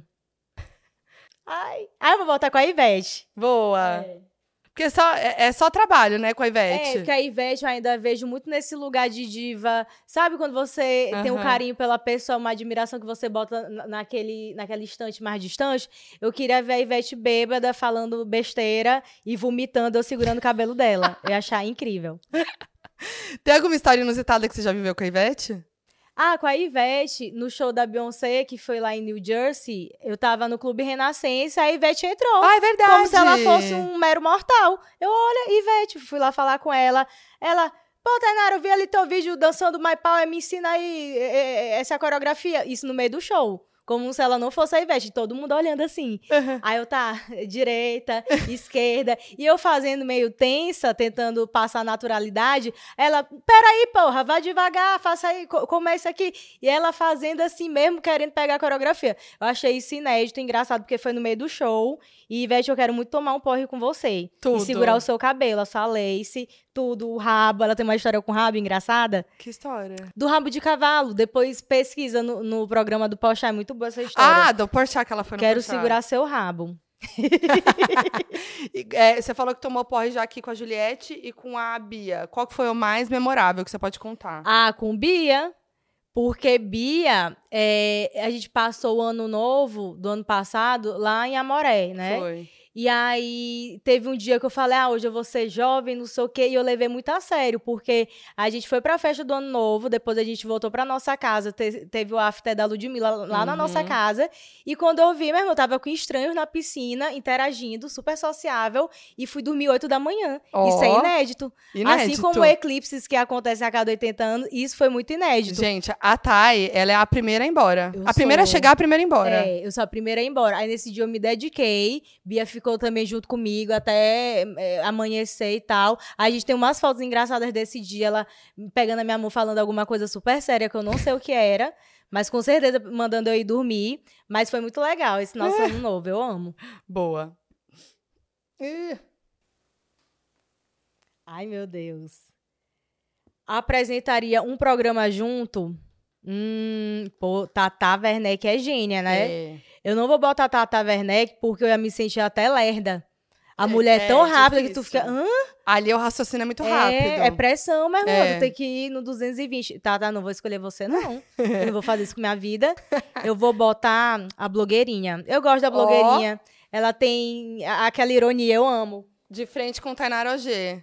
Você não foi, né, eu ainda programa? não fui, blogueirinha eu quero, tô preparada. No, no Detal, eu fiz uma entrevista com ela, eu perguntei, uma blogueira, ela, blogueirinha, uma blogueira boa. Eu consegui... Você conseguiu, é, ela não falou, né? O fez, aí ela, não, aí ela não falou, eu falei, Tainara Ojê. Então eu consegui fazer isso que ela faz com todo mundo. Blogueirinha, com certeza você. Difícil também. É porque a- É. blogueirinha, ela quer ser a principal. É, é li- língua Entendeu? de chicote, Língua ela de é exclusivona. É. Ah, mas eu adoro essa rivalidade feminina com blogueirinha. Só com a blogueirinha. Defenderia no tribunal. Pô, essa aqui é muito boa. Rapaz, eu não vou botar o Léo Picon, porque dependendo aí eu não defendo, não. Ele já se envolveu em muita coisa, né, É. Léo? Ei, o Léo é doido. Teu passado te condena, É. Léo. Juliette, eu não vou botar porque ela sabe se defender, é advogada também. Eu vou botar a Pablo. Hum, boa. E eu ia soltar a frase: segurança, segurança. O que é essa briga? Você ia falar, você ia falar no tribunal. É, defendo a Pablo Vittar porque com ou sem banda, ela é o show. Ela é o show. Eu ia falar essa, essa frase, eu ia levar minha melhor lace pra fazer a defesa da Pablo e eu ia chamar os seguranças. Se o, crime, se o crime dela foi se apresentar com banda, pode levar. Pablo, defende sem honorários, gratuito, tá? Te amo, Muito Pablo. bom. Eu quero esse comeback da Pablo no São João da Thay. É, tem que ter, já foi dois anos, Pablo, por É. favor. Ligaria para pedir conselhos. Sabe quem é boa de conselho? Deixa eu ver daqui. A Juliette. A Juliette, Ela é boa de conselho? ela é, minha irmã. A Juliette é uma pessoa assim que. Ela tem o quê? Uns 33 anos, ela já viveu muita coisa, ela é muito madura, ela tem uma cabeça muito boa. É uma pessoa que eu me identifico muito nesse sentido de, poxa, mi- mulher ponta firme, sabe? É, eu acho que ela é muito coerente, ela é muito sensata, tem consciência de classe. É uma pessoa que eu respeito tanto que me coloco Uhum. nessa posição de quero escutar alguma coisa que ela pensa sobre isso. Então, Juliette, ó, conselho. É, você já, você já, ela já te deu algum conselho? Já teve uma conversa assim com ela? E gente, já conversou muito. Inclusive, a gente passou eh, o último ano novo juntas, a gente conversou muito sobre a vida. Então, ela é uma pessoa massa, assim, de bater um papo, depois de um gin também. Aham. Teve A alguma coisa Juliette- que te marcou? Ai, Juliette. Que ela me Juliette. deu um conselho amoroso. Aí não deu muito Foi? certo. Não deu certo. Mas, assim, pro resto profissional, Juliette, você pode me dar também. Mas foi, foi legal, porque eu acho que ne- nesse ano novo que a gente passou junto, a gente se- se aproximou mais. Foi quando a gente mais conversou sobre tudo. Então, não vou lembrar agora o último conselho, mas eu vou te ligar, viu, minha irmã? Inclusive, teve um dia que eu tava no Rio de Janeiro, Aí ela, o que que tu tá fazendo? Eu, ah, vou treinar. Ela, ah, vai te lascar, vem pra cá, pra casa. Aí a gente foi lá, ficou na piscina. Ela conversou muito. Com certeza rolou o conselho que eu não vou lembrar, rolou fofoca. Uhum. Mas é uma pessoa que eu amo conversar. Sim. E ela nem gosta de falar, né? A Juliette nem gosta de falar. Legal. Ai, próxima. Meu Deus, não chamaria para o São João da Tai? Vixe. Ai, gente, eu vou botar. Léo Picon. Léo Picon me deu muito trabalho. Ele me pediu em casamento, né? Foi. né? Depois terminou comigo. Quando eu vi, ele tava abraçado com as índias do Bumba Meu Boi. e outro dia fez um post terminando tudo comigo. Então, como nós estamos terminados da nossa fanfic de tão relacionamento, eu não chamaria o Léo Picon. Mas de onde surgiu essa fanfic que vocês criaram e aí? Surgiu surgiu do São João desse ano que ele foi. E aí, eu não sei, a galera tava chipando muito, ele fez um post, a Marília Gabriela acreditou nesse post. Quem? A Marília Gabriela, Mentira. eu amo essa história, que ela, é, é, é, ela vai em tantos níveis, e é aleatória em tantos níveis. Ele fez um post comigo abraçadinho. A Marília Gabriela falou: Poxa, que legal que você tá namorando e tal, de desejando felicitações e tal. E surgiu daí. Aí, recentemente, ele terminou comigo de novo, então não vou chamar meu ex pra lá. Quero que você seja muito feliz, tá, Léo Picon? A galera acreditou, né? Que foi pros Instagrams de fofoca. É, a galera acreditou. Foi a galera tudo. acreditou. A galera acreditou. Gente, mas Léo Picon muito massa. Eu, eu falo pra ele que antes eu não ia com a cara dele. Uhum. Acho que muita gente, assim, que Acho não conhece ele, assim, na essência, só vê superficialmente, tem aquela é. impressão dele de, ah, playboy, não sei o quê. Aí eu falei isso pra ele. Foi, foi recente que eu comecei a gostar dele. Eu acho que tem um ano e meio pra cá. Foi algum trabalho que a gente fez. E aí eu, caramba, tu é legal. Olha, eu pensava isso e isso de ti e tal. Muito inteligente, uma pessoa que tem visão. Uhum. Gosto muito dele, viu? Mas não vou chamar porque agora é meu ex, na condição de ex, não, não vou chamar mais, não. E nunca rolou nada? Não. Nada não, mesmo? ainda não. Ainda não. Ainda não. Olha o ato falho. Ainda não, viu, Léo? Tá solteira, né? É, tô De repente solteira. a FIC vira verdade. É, né, Léo? Ah. Pois é, não, não vou chamar não, né, meu ex. Não e, dá certo, não. E vem cá, você é, não é muito da pegação, assim, né? Ou, ou faz escondida? Não, eu sou mais do off. Mas atualmente eu tô assim, uma vergonha. Tô lenta, lerda, fiel a ficante. Porque eu tô tão acomodada que eu, rapaz, já conheço é, esses dois aí. Eu fico ficando com esses dois. Quando eu vejo, meu Deus, dois anos solteira. E também tô focada em outras coisas. Então, como eu tô nessa fase que eu não tô focando em namorar, eu tô mais lerda. Eu tenho que reagir, né, Foquinha? Mas você já pegou uns famosos que, que se a galera sabe vai ficar de cara? Eu, eu acho que os que eu peguei, a galera já sabe. Não tem nenhum assim inédito, não. Não? Não. Hum, eu, sério. Eu que a Thay é come quieta, né? Que ninguém vê, ninguém sabe. É, tá lá gente, quietinha. É, eu sou come quieta. Ah. Me orgulho dessa fama. É, essa é boa.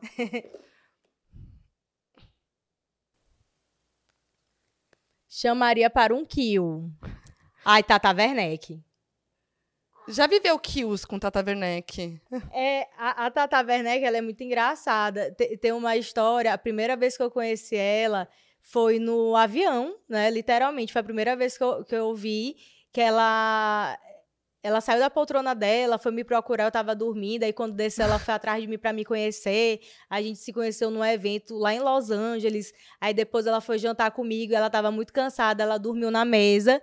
E aí a gente foi levar a Tatá até o hotel e ela não lembrava o quarto, ela também não falava inglês direito, muito, muito menos eu. Ela falou, I lost my key. A, a, a, tipo, falou que não tava mentindo. Enfim, a mulher achou que ela era uma doida lá na recepção do hotel. ela é muito massa, gente. Eu amo a Tatá. Tenho um carinho imenso por ela. Então, vou chamar para um kill. Especialmente se for no Maranhão, ficar melhor. Como é que foi o aniversário de Tatá? Porque eu amo o seu post que você fez assim. A, a Tatá só falou um que era só um bolinho. Chegou lá, era uma puta festa. Ela tem essa mania. Ela tem essa mania. Ela fala: Ah, ô, oh, tu passa aqui no meu aniversário, esse ano vai ser legal. Eu lembro que o primeir, a primeira vez que ela me chamou, o primeiro ano, ela fala assim: Ô, oh, vem pro meu aniversário, a Sandy tá vindo de Campinas. Como se fosse assim: Ó, oh, vai Fulano, minha prima, Fulano do terceirão. Ela fala assim como se fosse no, no, nossas A comadres, Sandy. né? A Sandy. Aí nesse também, só um bolinho, só que eu mais esperta, mais vivida, já fui arrumada. Aham. Aí quando você vira um grande criança esperança, se caísse um meteoro lá, ia a Globo toda, o Spotify, ia tudo da TV se embora, porque tava todo mundo ali. Boninho, Sandy, tava o El Chan, tava to- toda a galera. Então, assim, eu vejo o quanto a Tatá é amada, porque os aniversários dela são maravilhosos e é nesse nível de ter Sandy cantando e sendo gente como a gente na fila do bar pra pegar o Moscomule. Tudo. Eu É. amo a Tatá. Ela é muito massa, né? Eu queria ser amiga da Tatá. Eu amo ela muito, assim, tipo, de, de inspiração, de admiração, assim. Eu acho Sim. que ela é muito incrível mesmo. E uma pessoa que sabe fazer esse 360 Muito muito, bem. bem. né? Ela apresenta, ela atua, ela é engraçada, ela cria pra rede social muito bem. Sim, ela nunca mudou a personalidade dela, Não, tipo... não. E ela é muito querida mesmo, Muito. de verdade. E. é, Ai, eu ia falar um negócio da Tatá, me perdi aqui, esqueci. Deixa pra lá. Ah, lembrei. Não era da Tatá, não. O Kill foi o seu primeiro bordão, assim, que você surgiu com o Kill, né? Sim. Da onde veio? Você já deve ter falado muito disso lá no passado, né? Mas da onde veio o Kill? Então, eu não o lembro. Kill, é, eu, eu tenho várias primas, assim, de idades parecidas. E quando a gente cresceu ali convivendo em família, a gente sempre foi de gritar que uma pra outra, como se fosse uma vaia. Uhum. Tipo, se a Ludmilla, minha irmã, levar uma queda que eu... Kill! Bem feito, sai daí, doido! Ou, é, o Kill é, é nesse sentido de Sim. vaia, gaiata, de brincadeira divertida. E eu lembro também que quando eu ia de transporte escolar pra escola, eu abria a janela do carro e ficava gritando kill pra galera na rua. Uhum. Tipo, é uma zoeira, por né? diversão, é uma zoeira. E aí, quando eu expliquei a primeira vez no Snap, a galera começou a comentar nas minhas fotos com kill Uhum. e virou naturalmente um, um bordão. Sim. Até o dia que eu pisei na rua, aí alguém gritou kill, eu quase infartei. É. Achei até que fosse um assalto. Então a galera antes pe- pegava pesado, assim, de chegar gritando. É tipo pickpocket. É, É o, é o seu pickpocket. Atencione pickpocket. Gente, eu, eu infartava. Era muito difícil, assim. Ixi, temos duas. Eita, meu Deus. Não, dividiria, não dividiria quarto em uma viagem. Eu vou botar a Bia.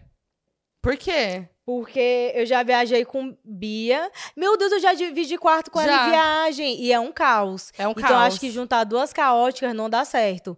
Eu- gente, eu já viajei. A primeira vez que eu conheci Boca Rosa foi numa viagem pra Marrakech. A gente ficou no mesmo quarto. Era babyliss é, pra um lado, pedaço de mega pro outro, maquiagem espalhada. Eu não sabia o que era meu, o que era dela. Então, quando junta duas pessoas organizadas, aí não dá certo dividir. Tem que dividir com uma pessoa mais organizada, entendeu? Vocês viajaram recentemente, né? É, ano ano novo, novo. mas vocês não ficaram no mesmo quarto. Não. O quarto que a gente ficava tinha a divisão do quarto. Aí na área comum que ela montou um camarim com maquiagem era uma bagunça. Mas eu também baguncei, tá? Sim. Né? Então, assim, como a gente é muito de se espalhar, eu vou botar, não dividiria quarto em viagem. Inclusive, a gente tinha um plano de viajar, você lembra disso? Meu Deus, é Do verdade. nada, é. Chega um áudio da Bia, da Bia assim pra mim. Amiga, vem cá, tô aqui com a Thay. Vamos viajar pra Barcelona? Vamos. Semana que vem. Eu, gente, oi? Como tu já assim? foi pra Barcelona Não. depois? Meu Deus, Eu queria ir. mantém, vamos junto. Vamos manter. Vamos, viu, Bia? Aí Bia. lá, eu não vou dividir, né? Eu também não. Deus me livre de dividir quarto com dependendo vocês do euro, duas. a gente divide. Eu dividir quarto com essas duas? Jamais. Não, mentira. Se precisar, do, eu vou. preço do euro, a gente divide de boa. O que sobrou pra Luísa Sonza? Ai, meu Deus, que medo. Ah, não sei se faria isso ou não.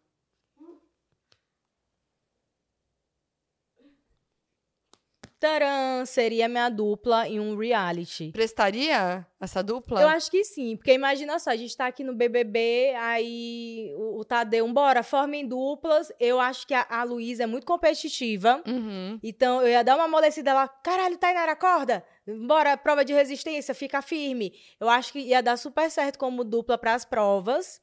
Ela é muito E competitiva. a Luísa é muito Se competitiva. você errasse, ela ia É, dar na sua cara. ela ia dar só na minha cara. E ia ser expulsa do BBB. Gente, o Resta Um com a Luísa foi um caos. Sério? Não consegui escolher nada, fica querendo trocar, queria, tava, ficou nervosa, como se fosse é, valer o prêmio do Big muito Brother. a sério cada, Leva. cada prova e tal. Então seria uma boa dupla. Eu acho que a gente ia ganhar muitos carros, muitos mechãs das provas, muitos brindes. E eu boto fé na Luísa. Ela é bem competitiva mesmo. Eu acho que ela dá o sangue numa prova. Sabe uma história que eu amo? Que você pegou o buquê do casamento dela com o Whindersson. Por isso que eu não casei até hoje. Eu falo isso pra ela. Eu, pô, Luiz, eu fui pegar teu buquê, minha irmã. Por isso que eu não casei até hoje. E eu lembro, eu não sei se tá lá em casa. Eu- não, acho que não. Tem um tempo já. O buquê. Mas eu lembro que dois, três anos depois, esse buquê tava lá em casa, todo seco. E Aham. aí eu mostrei pra ela e tal. E eu lembro que quando eu saí do casamento, eu fui com esse buquê no aeroporto, andando na mão, tipo a noiva perdida. aí passou no raio-x do aeroporto e tal. Aí eu levei aqui no meu pé do avião, ele decolou. Nossa, ele foi pra. pra- Gente, você levou. Ele rodou esse buquê comigo e não deu certo, Luísa. Então, quando você casar Não de deu certo novo- pra ninguém, né? Vamos Não deu certo, Luísa. Eu, eu que tô no penhasco 3, 4, 5 por causa da Luísa. Então, Luísa, você procure casar, me jogar o buquê certo, que eu não quero mais saber de penhasco na minha vida. e nem na sua. Né? Vamos dar certo, minha irmã. Boa, eu amei. Acabou. Olha lá, foi de boa esse Ai, resta um. foi, eu, amei. eu acho que deu match certinho. Deu, perfeito. Gostei. E tá, eu amei. Mais um vídeo pra conta com você. Sempre amo. Tava faltando um desses pra gente falar da carreira toda, fazer o resta um. É, E assim, obrigada, gente. É, Eu amo gravar com Foquinha, é uma das pessoas que eu mais admiro nessa internet, a forma como tem responsabilidade com conteúdo, como pesquisa, é uma coisa assim de se admirar. Amo os quadros do FBI, por isso que eu fiquei aqui me sentindo, me achando. E é isso, tamo junto no Foca do no rolê. Qualquer coisa, minha irmã, quando me chamar, tô aqui. E eu vamos pra também. nossa viagem de Barcelona. Vamos, por favor. Se vocês quiserem esse rolê, comentem aí. Comenta aí, que a gente vai e faz conteúdo pra vocês. É. Obrigada. Obrigada, minha irmã. Tamo Tamo junto. junto. E ó, tá cheio de foca em entrevista aqui, tá? Você pode fazer a playlist, a maratona, um monte de gente já veio aqui, já fez o Resta Um. Então, maratona e até o próximo. É nóis. Beijo.